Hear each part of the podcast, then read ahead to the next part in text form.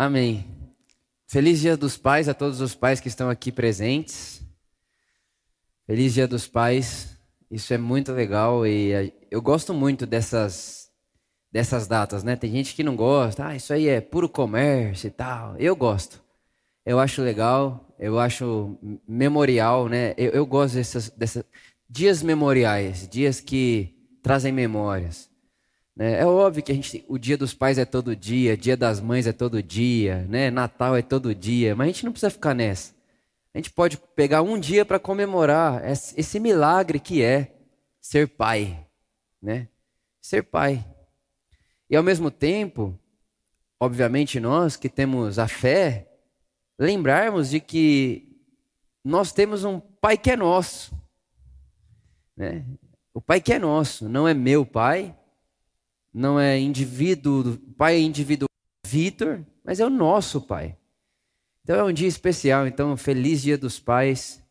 A gente sabe que tem muita mãe que acaba fazendo o papel dos dois ali, né? Abraça sozinho a causa da criação do filho. Então para você que é mãe e acabou criando seu filho, so, filho e filha sozinho, parabéns para você também. É um dia especial. E é óbvio que hoje né, sendo o Dia dos Pais, dentro dessa série Convergência, eu quero falar com você sobre o nosso Pai. Né? A semana passada nós falamos e conversamos um pouco como todas as coisas estão convergindo em Cristo e como a cruz, né, esse símbolo vertical e horizontal, né, ela conserta a minha relação com Deus, ou seja, na cruz eu perco o medo de Deus, na cruz eu perco o trauma de Deus, na cruz eu perco a insegurança com Ele, na cruz eu me posiciono com coragem. A cruz mostra para mim que Deus não está de costas para mim.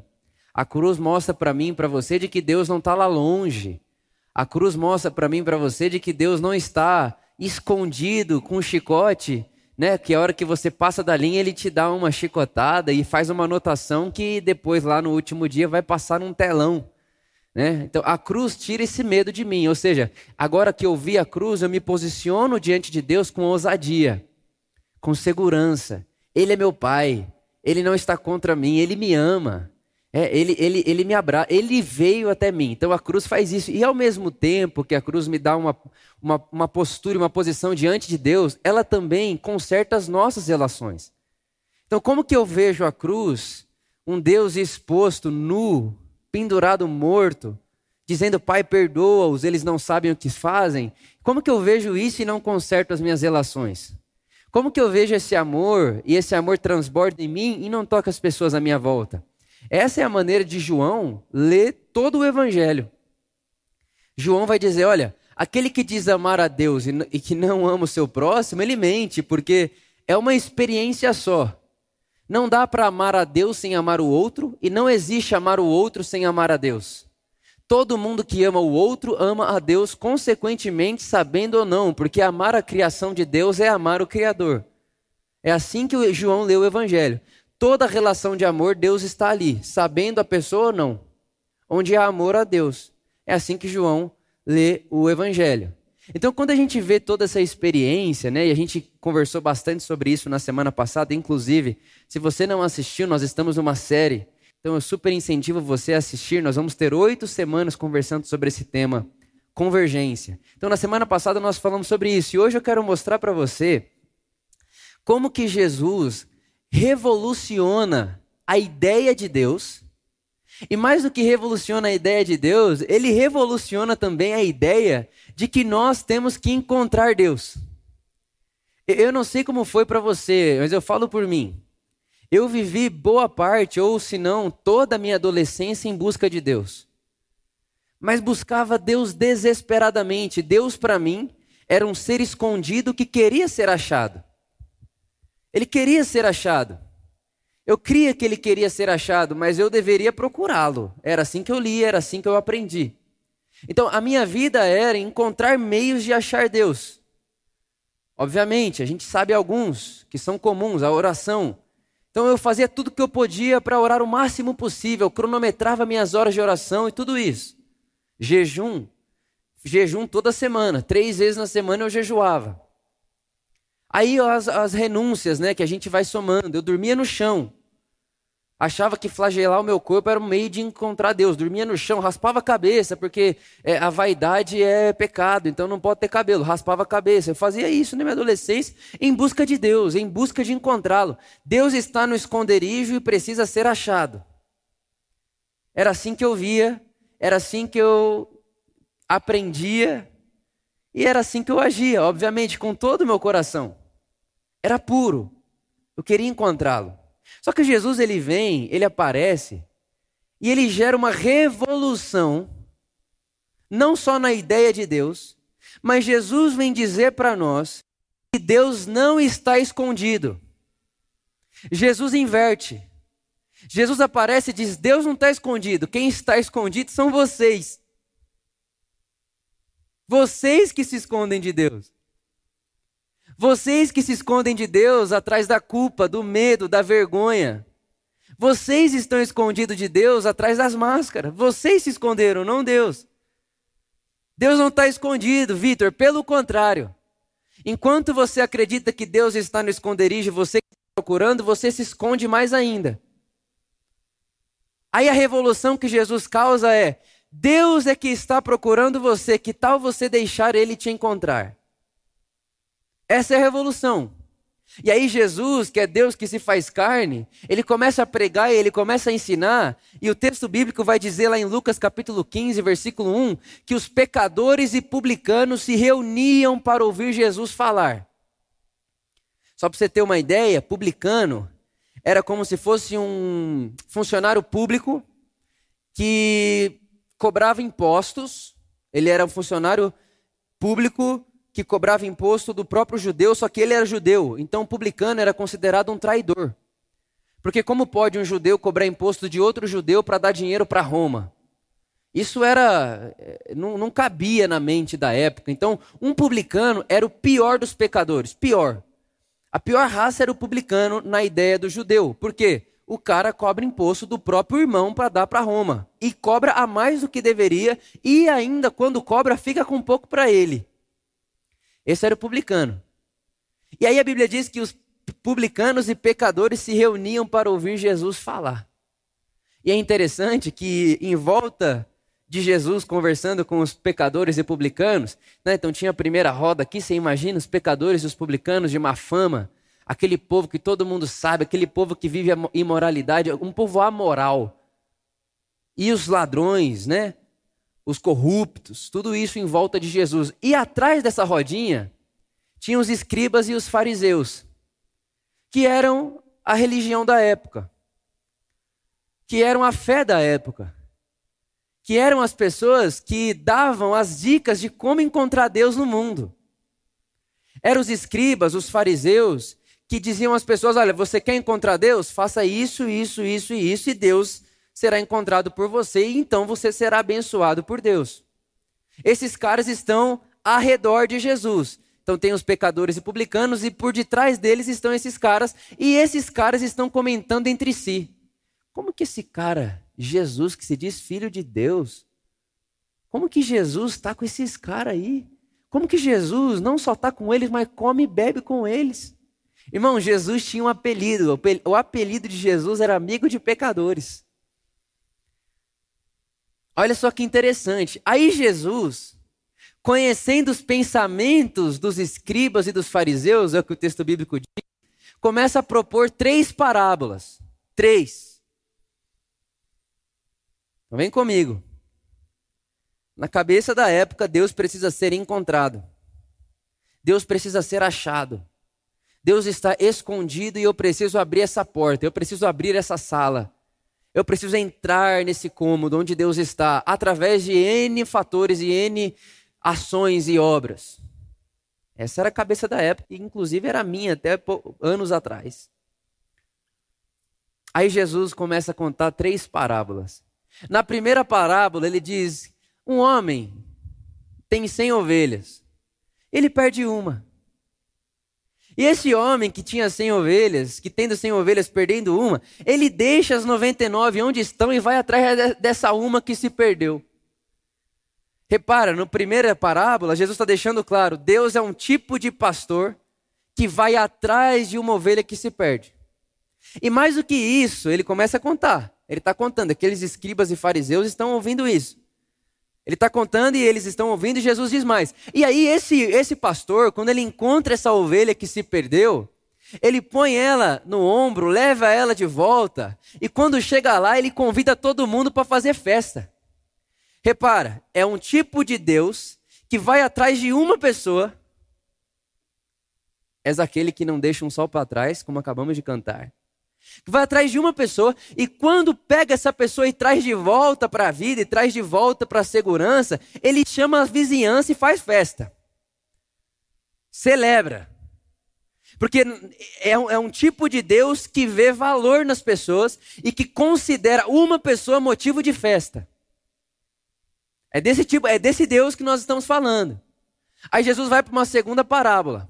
A segunda parábola, Deus é como uma mulher Deus é como uma mulher que, tendo dez dracmas, perdeu uma das dracmas em casa. Ela tinha dez, perdeu, agora ficou com nove.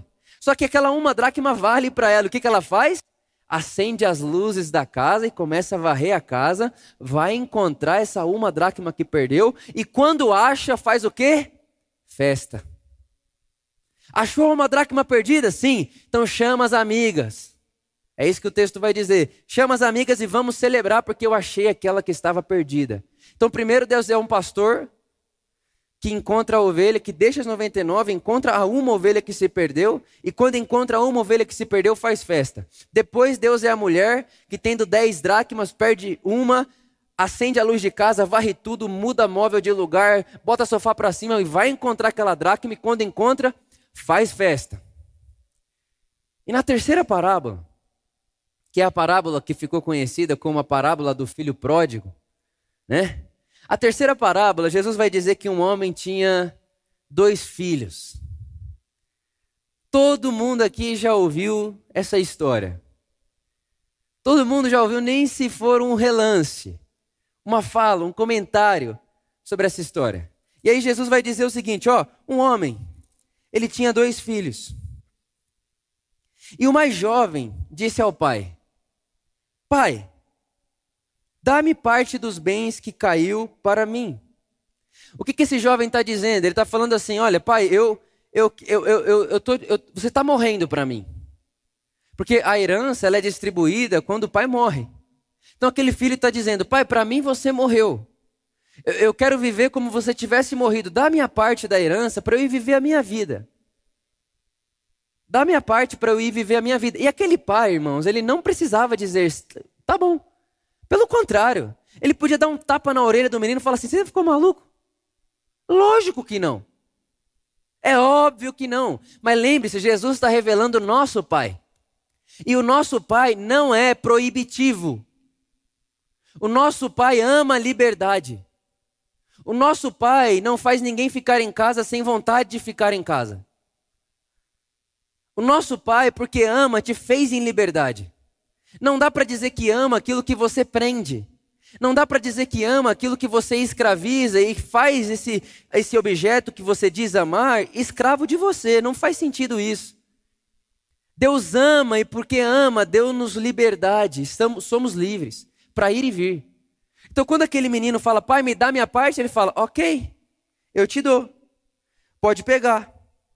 E poucos dias depois, o filho mais jovem ajuntou tudo e partiu para uma terra distante. Eu não quero nem ficar perto do meu pai, eu, eu não quero nem ficar na cidade vizinha, eu, eu quero ir para longe. E o texto diz: e foi viver uma vida depravada. Gastou com meretriz, gastou com tudo que não devia, gastou dinheiro de forma imoral. Irmão, pensa numa confusão que esse menino deve ter feito ir lá e gastando dinheiro que o pai conquistou de maneira irresponsável, gastando a herança que ganhou do pai de, de maneira irresponsável,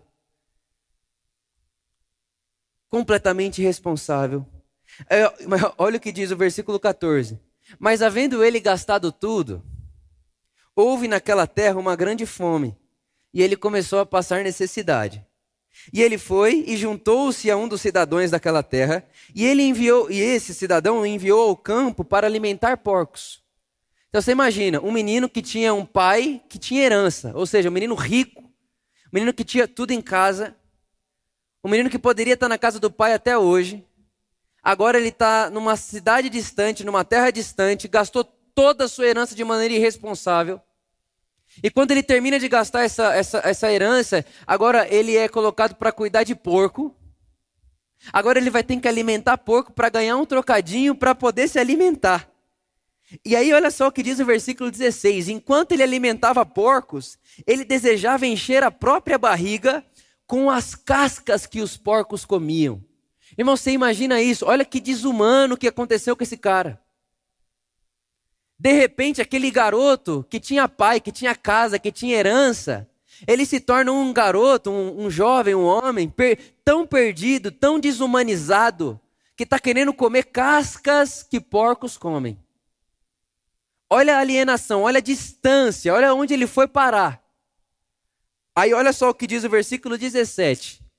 E ele, caindo em si, disse: Quantos servos do meu pai têm pão suficiente de sobra? Ele está assim, lá na casa do meu pai, até o servo, o escravo, tem mais do que o necessário, tem mais do que o que precisa. Lá na casa do meu pai, até o servo tem mais do que a sobrevivência. Na casa do meu pai é assim: eu vou, eu vou fazer o seguinte, eu vou me levantar e eu vou ir até o meu pai. Só que olha, olha o discurso dele. O discurso dele era o seguinte: eu vou ir até meu pai, e quando eu chegar diante do meu pai, obviamente ele não vai querer me receber como filho, porque eu gastei metade dos seus bens. Mas eu vou chegar para o meu pai e vou pedir para ele um emprego. Eu vou chegar para o meu pai e eu vou, eu vou fazer de um jeito para ele me aceitar pelo menos como um dos seus funcionários. Pelo menos lá eu vou trabalhar e vou ter mais do que o suficiente para sobreviver e não vou querer comer comida de porco. Essa é a cabeça do menino. E ele volta. E ele volta, versículo 20. Irmãos, eu não sei se tem um versículo mais encantador, mais poético, mais bonito, mais cheio de doçura e cheio de compaixão do que esse. Versículo 20. E ele, levantando-se, foi para o seu pai. Mas ele, estando ainda longe do caminho, viu o seu pai, teve compaixão, e o pai, correndo, se lançou ao seu pescoço e o beijou. Irmãos, você imagina isso, imagina a cena. O garoto acha que vai chegar em casa e vai tomar esporro, porque é o que ele merecia, sim ou não? O garoto acha que vai chegar em casa e vai tomar castigo, e na verdade, na cabeça dele, ele está com insegurança. Ele nem sabe se o pai vai receber ele como servo. Ele nem sabe se o pai vai receber ele como um dos empregados. E aí ele está indo, voltando, e lá longe, avistando de longe, eu gosto dessa ênfase, é como se o pai estivesse vendo todos os dias. É como se o pai todos os dias fosse à varanda e olhasse aquele caminho, né? Olhasse aquele rumo de onde o filho tinha ido embora e, e esperasse ele voltar. Porque o pai o avista de longe, ele não chegou. Ele não está perto. Não, o pai vê ele de longe. E quando o pai vê ele de longe, o pai não hesita. Ele, ele deixa tudo que ele está fazendo e ele corre. Agora você imagina a cena, irmãos, aquele menino voltando para casa e o texto diz que ele está ensaiando o discurso. Pai, pequei contra o céu e contra ti, não sou mais digno de ser chamado teu filho, trata-me como um dos seus empregados. Ele está ensaiando o discurso, ele está ensaiando uma fala, ele está ensaiando um jeito de o pai receber ele de volta como servo. E de repente ele só vê alguém correndo. Correndo na direção dele. Correndo em busca dele. E ele não sabe o que, que vai acontecer. O que, que vai acontecer? Alguém correndo na minha direção. E de repente, quando começa a se aproximar, ele percebe: é meu pai. É meu pai. Só que diferente daquilo que ele imaginava, o pai dele não tinha guardado rancor. Porque quando ele encontra com esse menino, ele abraça esse menino, ele se lança, o texto diz, ele se lança no pescoço. Irmãos, é uma cena exagerada. É uma cena exagerada, não é algo contido. Tem emoção nessa cena. Tem arrepio nessa cena, tem lágrima nessa cena, tem coração nessa cena. Ele se lança no pescoço do menino, dá um beijo no rosto dele, e aí o filho diz: o filho lê, ele está ensaiando o discurso. Ele começa: Pai, pequei contra o céu, e contra ti. Eu não sou mais digno de ser chamado teu filho. O pai nem deixa o menino terminar de falar. Lembra? O discurso era: Pai, pequei contra o céu e contra ti, não sou mais digno de ser chamado teu filho, contudo trata-me como. Nem deixa terminar. Ele diz: Pai, pequei contra o céu e contra ti, não sou mais digno de ser chamado teu filho. O pai já olha para os servos e diz: Trazei a melhor veste e ponha nele. Põe um anel no dedo dele e sapato em seus pés. E tragam para mim um novilho gordo e vamos fazer festa. Vamos fazer festa. Porque esse meu filho estava morto e vive novamente. Ele tinha se perdido e foi achado. E eles começaram a se alegrar. Na primeira parábola, Deus é o pastor atrás da ovelha, que quando pega a ovelha e traz de volta para o lugar seguro, faz festa. Na segunda parábola, Deus é a mulher que perde uma dracma, acende a luz, varre a casa, encontrando a dracma, faz festa. E na terceira parábola, Deus é um pai que, ao encontrar seu filho e a receber seu filho de volta em casa, faz festa. Sabe, irmãos, eu não sei como foi isso para você, mas a gente tem um problema com reconhecer que nós temos valor para Deus. A teologia tem problema com isso. É como se nós fôssemos miseráveis, é, pó. É como se tudo que fôssemos é pó da terra. A gente não vale nada. Não, você, Vitor, você não vale nada. Você é um lixo. É por isso que Deus veio te buscar, porque você é um lixo. Não me parece isso. Quando você olha Jesus e você vê como Jesus revela o Pai, como Jesus demonstra o Pai, me parece. Me parece que o que nós cantamos aqui hoje é verdade. Ele faria 100 bilhões de vezes de novo. Me parece que o Pai faz 8 bilhões de festas, se preciso for, por dia, para abraçar um filho. Um. Me parece que existe um alto valor a um ser humano. Me parece que uma pessoa vale muito. Me parece que uma pessoa vale o risco de deixar 99 onde estão para trás da uma que se perdeu. Me parece um amor irresponsável. É escandaloso.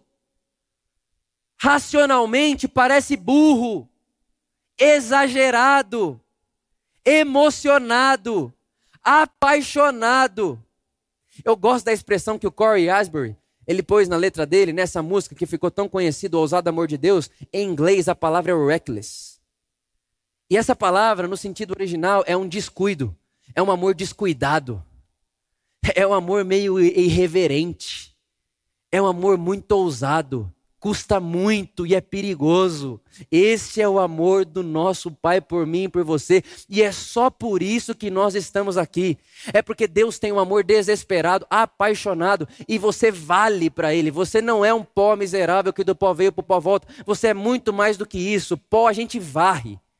Pó a gente bota para no lixo. Você vale mais do que isso. Por você Deus se fez carne. Por você Deus veio e como ser humano para esse mundo e morreu como morreu para dizer que te ama. O grito do amor de Deus por mim por você é assim que o apóstolo João vai dizer para nós: Deus prova o seu amor para conosco, tendo morrido por nós, tendo pegado nosso lugar, tendo feito por nós aquilo que ninguém fez, feito por nós aquilo que nós jamais pediríamos, mas ele fez aquilo por nós para demonstrar o seu grande amor por nós. É esse pai que nós estamos falando, irresponsável, é irresponsável. Graça de Deus. Um absurdo, imensurável, inimaginável. Não cabe no mundo das medidas, mas o texto não acaba aqui. O que já ficou claro é que o pai busca ovelha, o pai, o, o, Deus é um pastor que busca ovelha, Deus é uma mulher que limpa a casa para achar a dracma, e Deus é um pai que corre atrás do filho. Mas não acaba aqui. Agora tinha um outro filho, o filho mais velho. Ele estava no campo. E quando ele se aproxima de casa, ele começa a ouvir barulho de festa. Ele começa a ouvir barulho de festa e ele pergunta a um dos servos: O que, que aconteceu? E aí o servo responde: seu irmão voltou. Aí agora você pensa aquele menino. Ele tinha um senso tão moralista. Ele fica irritado. Ele não gosta da notícia. A notícia que fez o pai fazer festa faz o irmão mais velho ficar irritado, bravo, raivoso. E olha o que ele faz. E ele disse: O teu irmão chegou e o teu pai matou o novilho cevado porque ele recebeu são, e salvo. E ele se irritou e não queria entrar na festa. Agora você imagina, o que, que nós temos aqui agora? Uma festa acontecendo aqui, o pai está celebrando o filho, o filho está de volta em casa, o filho que tinha um discurso ensaiado para voltar a ser funcionário é recebido com festa, é recebido com alegria, tem um anel novo no seu dedo, está vestido com roupa nova, tem uma sandália nova, eles estão aqui festejando. Aí alguém chega no pai e diz: Olha só, é, o seu filho mais velho está lá fora, não quer entrar. Irmãos, o pai poderia dizer assim: problema é dele. Que ele não quer entrar. O problema é dele, ele não entra porque ele não quer. Ele não entra porque ele está com inveja, ele não entra porque ele é ciumento, ele não entra porque ele está com raivinha. Eu vou festejar meu filho, mas não é isso que o pai faz. Porque nós estamos falando de um tipo de pai que sempre vai em busca. Sempre vai em busca. Está sempre buscando. Então, quando chega a notícia, seu filho está lá fora e não quer entrar, o que, que ele faz? Ele sai da festa. E ele vai até o filho mais velho e diz: Filho, vamos entrar. O seu irmão estava morto, agora vive. E o menino olha para ele e diz: Pai, eu trabalho para você como servo. Olha a mentalidade. Eu trabalho para você como servo a vida toda. Obedeço todos os seus preceitos. Nunca falhei. Nunca gastei dinheiro com o que ele gastou. Não usei seu dinheiro irresponsavelmente. Você vai receber esse cara de volta na sua casa como seu filho? Aí o pai diz: Vou. Então, se esse cara é seu filho, eu não sou seu filho. Ele está dizendo: se você vai chamar aquilo de filho, eu não posso te chamar de pai. Vê se não é muito o que nós fazemos muitas vezes. A igreja. Deus, você chama aquilo de filho, então você não pode ser meu pai. Porque se você chama aquilo de filho, que pai é esse? Que não soma créditos e débitos. O meu pai soma, o meu Deus soma. Mas Jesus está dizendo: não, eu vim trazer para vocês uma consciência de que o amor de Deus por vocês não é calculável, não tem balança de acertos e erros. Ele abraça toda a humanidade, ele varre toda a humanidade. É uma onda furiosa que não escolhe casa, que não escolhe igreja, que não escolhe homem, mulher, gênero, masculino, feminino, não escolhe nada disso. Ele simplesmente varre todo mundo. E em todo lugar onde alguém disser, seu filho está ali e não quer entrar, ou seu filho está voltando, nós veremos um pai em busca nós veremos um pai em movimento, nós veremos um pai que está em busca de, não está parado, não está sentado no seu trono esperando o mundo acabar, não. O pai está no mundo e está em busca, ele está buscando tanto a moral, tanto a pessoa que está gastando a sua vida de forma depravada, ele não chama aquela pessoa de inimiga, ele não chama aquela pessoa de ex-filho, ex-filha, não, é meu filho, é minha filha, não existe ex-filho, não existe ex ex-filha, não existe ex-amado, não existe ex-amada. Deus olha e fala: é meu. E ao mesmo tempo, Deus está olhando para as pessoas moralistas, para as pessoas que acreditam que podem comprar o seu amor, para as pessoas que acreditam que podem chegar diante de Deus e falar: Deus, eu merecia mais do que ele. Porque eu nunca cheguei atrasado, eu sempre fiz o que tinha para fazer, eu cumpri todos os meus deveres e Deus está querendo salvar essa pessoa também, porque essa pessoa também vive o um inferno. O inferno é qualquer lugar onde se acha que pode comprar o amor de Deus. O inferno é qualquer lugar e qualquer consciência que acredita que pode fazer algo para receber Deus diferente do outro. Inferno é qualquer lugar onde as pessoas têm uma consciência de que podem ser melhor, melhores do que as outras porque fazem diferente diante de Deus. Inferno e infernal é qualquer ambiente onde tem segmento de pessoas mais abençoada, menos amada, mais amado, menos. Isso é infernal. O nosso Pai revelado em Jesus odeia isso. Odeia isso. Isso é antidivino. Porque Ele nos amou com um amor eterno. É um amor eterno. E eternidade não é tempo para sempre. Eternidade é ausência de tempo. O apóstolo Paulo diz: Antes da fundação do mundo, Deus nos amou dentro dele. Ele já nos amava. Antes do tempo existir, ele te amava. Esse é o mistério do amor de Deus. Esse é o escândalo do amor de Deus. Ele não está somando seus débitos e ele não está guardando seus créditos.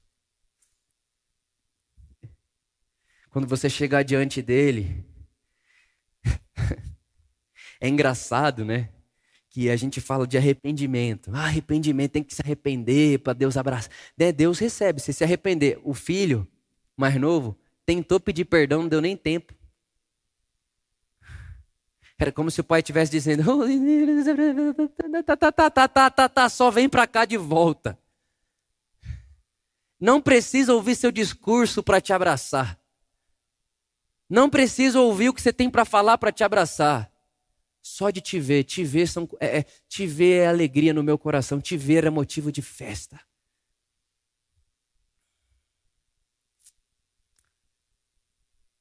E aí é muito interessante porque essa revelação muda todas as coisas. Porque agora não é mais Vitor em busca de um Deus escondido. O evangelho é sobre Deus em busca de um homem que se esconde, de uma mulher que se esconde. Foi isso ou não foi que aconteceu lá no Éden? Quando a gente peca, a gente é quem se esconde. A gente não vai em busca de Deus. É Ele que vem. É Ele que aparece. E é Ele que diz: Onde você está? Onde você está? E esse é o convite do nosso Pai hoje de manhã, não só hoje, todos os dias, é onde você está, cadê você? Você está vivendo a vida aqui nessa depravação, gastando a vida desse jeito? Vem para cá, sai daí, isso te fere, isso te machuca, isso é desumano. Agora você está desse outro lado, moralista, da regra da lei, da minha obediência, das minhas obras, das minhas conquistas. Estou querendo comprar o amor de Deus. Sai daí, isso também, isso é infernal e isso também, ambos é infernal. Dentro da minha casa é amor incondicional. É amor para fora das medidas.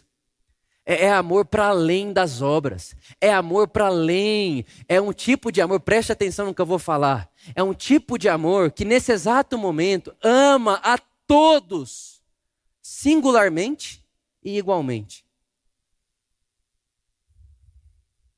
Deus te ama individualmente e singularmente. O que eu estou querendo dizer com isso? Ele sabe seu nome, ele sabe sua história, ele sabe onde você está, ele sabe quantos fios de cabelo você tem. Te conhece pelo nome, digital. Não existe uma digital no mundo como a sua. O seu tom de voz é só seu. Deus te ama individualmente, singularmente, mas ao mesmo tempo não te ama mais do que ama outra pessoa no mundo.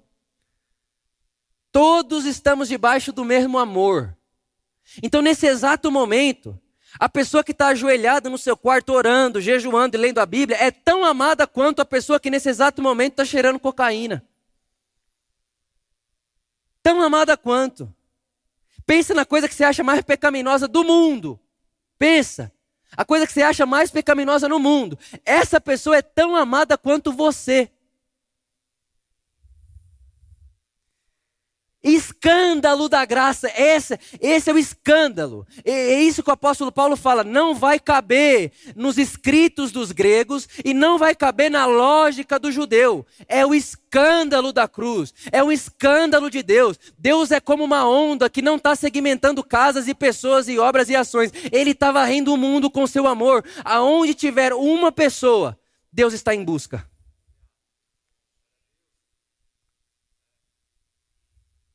Talvez você ouve isso e você fala, Vitor, aquela pessoa que me fez tão mal.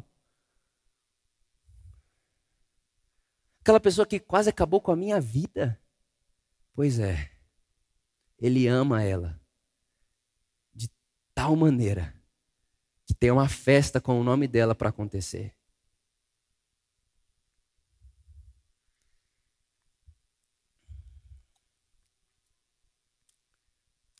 Vitor, mas aquela pessoa. Aquela pessoa me, quase me mata. De dor, de tristeza. O que ela fez comigo é desumano. Pois é. Você só julga ela porque você não sabe o que tornou ela assim. Deus sabe. Deus, ele conhece ela. O nosso julgamento é porque a gente não conhece os motivos das pessoas. Deus conhece. Por isso não julga ninguém. Não há quem Deus julgue. Dizendo você não merece, você merece. Não, Deus não tem essa conta. E aí você olha para mim e diz: tá, Vitor, o que, que a gente faz com isso? É muito simples. Primeira coisa, diante de Deus, se coloque como alguém que é especialmente amado.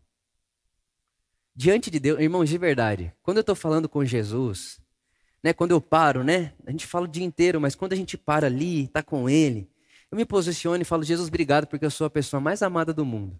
Todo dia de manhã eu falo isso, eu falo isso. Obrigado, Jesus, eu sou a pessoa mais amada do mundo. Diante dele me sinto a pessoa mais amada do mundo. Mas aqui agora, me sentir a pessoa mais amada do mundo diante dele significa que quando eu estou diante de vocês, eu me sinto o menor de todos, para que possa servi-los. Essa é a revelação e a revolução que Jesus proporciona. Olha, você é absurdamente, extrava, extraordinariamente, maravilhosamente, incondicionalmente amado por Deus. Amado, amada, mas quando se posiciona diante do outro, você é o servo de todos. A Deus você não deve nada. Nada. Vitor, você não deve nada a Deus. Diante de Deus está perfeito. Ele te olha com um amor imensurável. Mas quando você estiver diante do seu irmão, você está em dívida com ele. Deva amor a ele. Se posicione como servo. Tende em vós o mesmo sentimento que houve em Cristo Jesus. Que sendo Deus, não usurpou o ser a Deus, algo ao qual devesse apegar, mas tomou forma de homem. E como homem, tornou-se o servo de todos, humilhou-se a si mesmo. Diante de Deus, sinta-se a pessoa mais amada do mundo. E diante dos homens, se coloque como inferior para servir a todos com esse tipo de amor que recebeu do Pai. É isso que Jesus fez. E nós só sabemos essa história porque Jesus é isso. Porque ele se pôs como servo para nos contar esse amor. Por isso que a gente sabe. Tem uma história que eu gosto muito. Já contei ela aqui, mas vale contar outra vez. Um pastor de uma cidade, né? Ele já lá, tava, pregava todo domingo, fazia velório, fazia casamento, essas ações pastorais, né? E aí tinha um membro lá na igreja dele que era dono de um restaurante no bairro. E aquele restaurante começou a prosperar muito, muito, muito, muito. E aquele irmão da igreja dele parou de ir à igreja todo domingo. Ele ia só no Natal, na Páscoa, só em datas comemorativas. E o pastor começou a falar: pô, o cara vinha todo domingo, agora que está prosperando não vem mais. E ele percebeu também: não, o cara não está dando o dízimo certo, ele né, não, quase que não dá mais. O pastor olhando, pensando: esse cara está perdido, esse cara desviou. Esse cara não está com o evangelho, esse cara não está com Jesus, esse cara está. Aí o que acontece? Acabou o mundo, todo mundo morreu, foi lá para o céu. Aí a história diz que esse pastor, ele está entrando na porta do céu, e está lá Pedro, né, na porta do céu, né, com uma checklist na mão para fazer as anotações ali. Aí o pastor chega diante de Pedro, ele chega com aquela presunção, né? Pô, eu fiz velório, fiz casamento, evangelizei, vou passar isso aqui facinho. Chega lá, Pedro fala: Pastor, pode me dar aí tudo que você fez. Aí ele começa: Ó, oh, fui pastor por 50 anos, casei gente e tal, e preguei o evangelho, gastei minha vida com isso, passei fome em nome de Jesus. E, come... e Pedro lá anotando. Aí Pedro, oh, só uma coisa, tem que chegar no 10, tá? Tem que chegar no 10. Se não chegar no 10, não entra. Aí ele, não, beleza, vai chegar fácil. Ele falando tudo e o Pedro anotando tudo. Aí o pastor fala, acabei. Aí Pedro olhou e falou, ixi, ainda deu 0.7. Aí ele, não, mas como assim deu 0.7? Enquanto ele conversa com Pedro, esse irmão do restaurante, esse irmão do restaurante que ele considerava desviado, longe, ele passa do lado dele e não, nem, não precisa nem conversar com o Pedro, ele só, ele só entra. Quando ele vê esse irmão só entrando, ele olha, ô Pedro, mas eu conheço esse cara. Se ele parar nessa fila, se eu tirei 0.7, ele nem entra na conta. Por que, que ele entrou assim direto? Aí Pedro olhou para ele e falou: Não, ele só entrou direto porque ele nunca quis brincar desse jogo. Ele não entrou nessa. Essa fila é só para quem gosta dessa brincadeira. Sabe, irmãos, quando a gente entende, quando a gente segmenta as pessoas, ah, os filhos de Deus são as pessoas aqui do meu movimento, da minha fé, e aí eu preciso amar essas pessoas, eu preciso. Aí o outro que está do outro lado, a gente não vê como debaixo desse mesmo amor, a gente está segmentando, a gente está se sentindo diferente. E não tem como se relacionar com que a gente se sente diferente. Agora, quando a gente consegue compreender que todos nós, toda a humanidade, está debaixo desse amor, dessa nuvem de graça, ah, tudo muda. Porque quando eu olho para você, não te vejo aquém de mim e diferente de mim. É meu irmão, minha irmã. E quando eu olho para uma pessoa qualquer que eu não conheço o nome, não conheço história, não sei nem religião, se crê, se não crê, e olho como meu irmão, me importa. Porque é meu irmão, é minha irmã. É assim que o apóstolo Paulo vai dizer em Efésios capítulo 2. Eu me ponho, diante, eu me ponho de joelhos diante da, do qual toda a família humana toma o nome de Pai. Há um Pai Criador em busca, em movimento.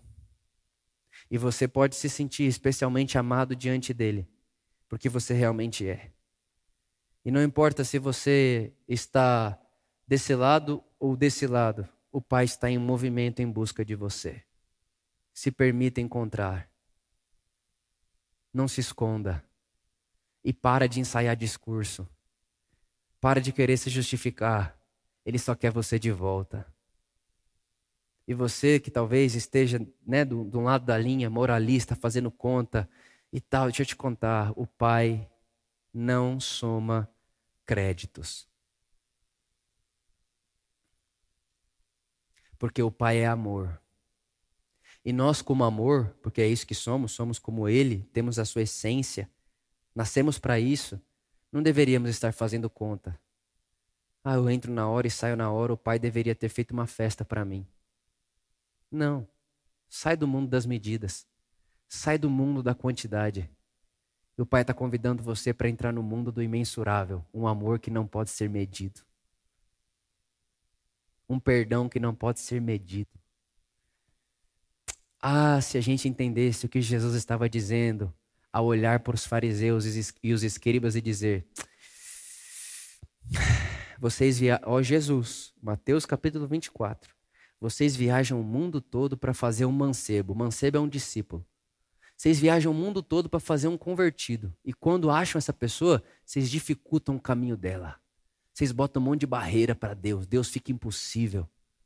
Aí Jesus diz para eles assim: Vocês terão uma surpresa. No reino dos céus, as meretrizes, as prostitutas, os pecadores, os publicanos já estão entrando primeiro do que vocês. Escândalo. Escandaloso. Aí eu pergunto para você, como que uma religião pode gostar dessa mensagem? Porque essa mensagem é liberta. E como que a humanidade, pecador como nós somos, não vai gostar dessa mensagem? Porque essa mensagem salva. É por isso, irmãos, que enquanto Jesus andava nesse mundo, a religião. Porque quem matou Jesus? A religião e a política. O império e a religião. Eles mataram Jesus. Obviamente que Jesus que se entregou, mas foi na mão deles. Eles, odiam, eles rangiam os dentes de raiva de Jesus. Porque o evangelho, ele liberta. E como que uma religião opressora, uma política opressora vai gostar do que liberta? E ao mesmo tempo, como um pecador, um publicano, uma meretriz, uma prostituta não vai gostar de uma mensagem que salva?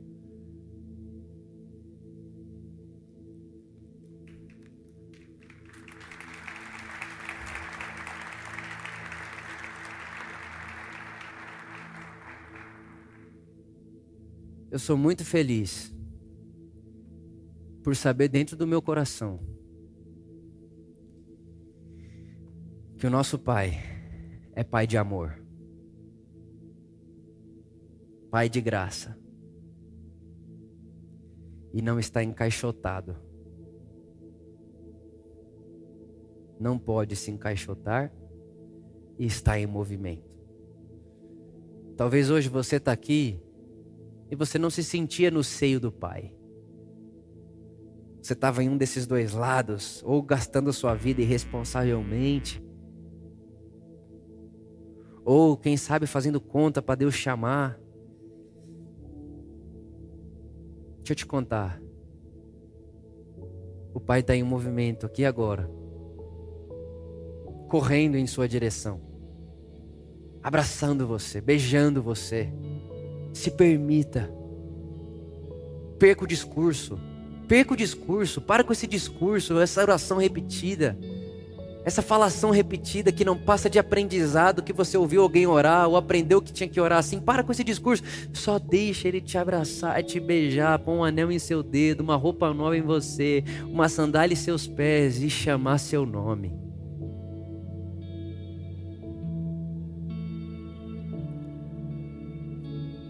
é um convite ao seio do Pai. Você é um filho, uma filha amada de Deus. Ele te ama apaixonadamente. É um amor que é reckless, muitas vezes irresponsável, descuidado. Por isso que é escandaloso.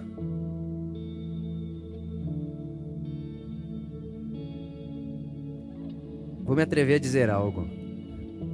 O Nietzsche, o filósofo que escreveu, né, Deus morreu, Deus está morto e tal, ele disse que esse negócio de Deus ser amor é infernal para ele. Porque por amor ele sofre muito. Se ele não amasse, ele fazia todo mundo fazer do jeito dele. Obrigatoriamente, porque é Deus e pode fazer assim. Mas quem ama, pode menos. Porque Deus é amor, ele pode menos. Quem ama não pode prender. Quem ama não pode obrigar. Quem ama não pode fechar a porta e fingir que não existe porta. Quem ama não pode roubar. Quem ama não pode é, matar. Quem ama não pode trair. Quem ama não pode desfazer da liberdade. Quem ama não, quem ama pode, quem ama pode menos.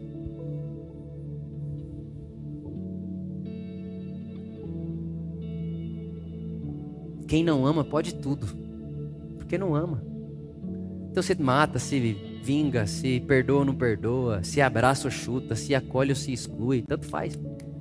Mas quem ama pode menos, quem ama não exclui, quem ama não segrega, quem ama não põe para fora, quem ama não exclui da festa, quem ama busca, quem ama acolhe, quem ama persegue, quem ama sabe o nome, quem ama abraça a dor, quem ama limpa a lágrima, quem ama chora junto. Quem ama está sempre perto. Quem ama está sempre com a porta aberta. Quem ama nunca fecha a porta e diz não volte mais. Quem ama está sempre dizendo quem te condena, nem eu te condeno. Quem ama, quem ama abraça, cuida, protege. E quem ama faz em liberdade. É um amor livre. Quem ama pode menos. Você a partir de hoje, né, não só a partir de hoje, mas desde sempre, escolheu a vida que quis ter. E é, vai continuar assim. Deus não vai pôr uma coleira em você e dizer, fica aqui. Deus não te chama de meu presidiário. Ele te chama de meu filho e minha filha. Venha para cá. E conheça o meu amor. E faça com que o meu amor se torne o guia da sua vida. Para que tudo que você for fazer, e também para aquilo que você for dizer não a partir de hoje, seja por amor, não por obrigação ou porque eu pus uma coleira em você. Deus não faz presidiários. Ele é Pai. Nós somos sua família. Amém.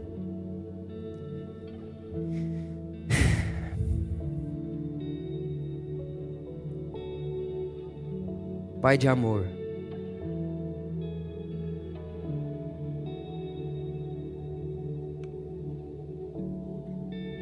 Pai de amor. Te agradecemos Obrigado porque você sabe o nosso nome.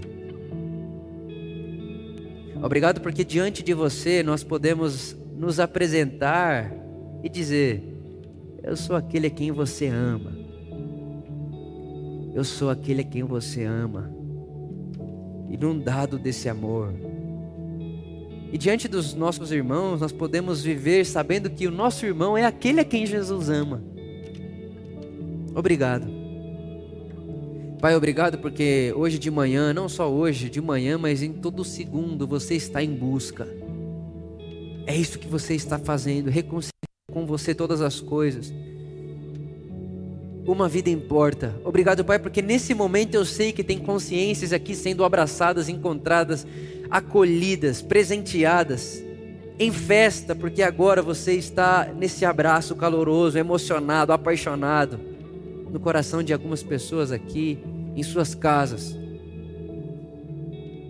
Obrigado por isso.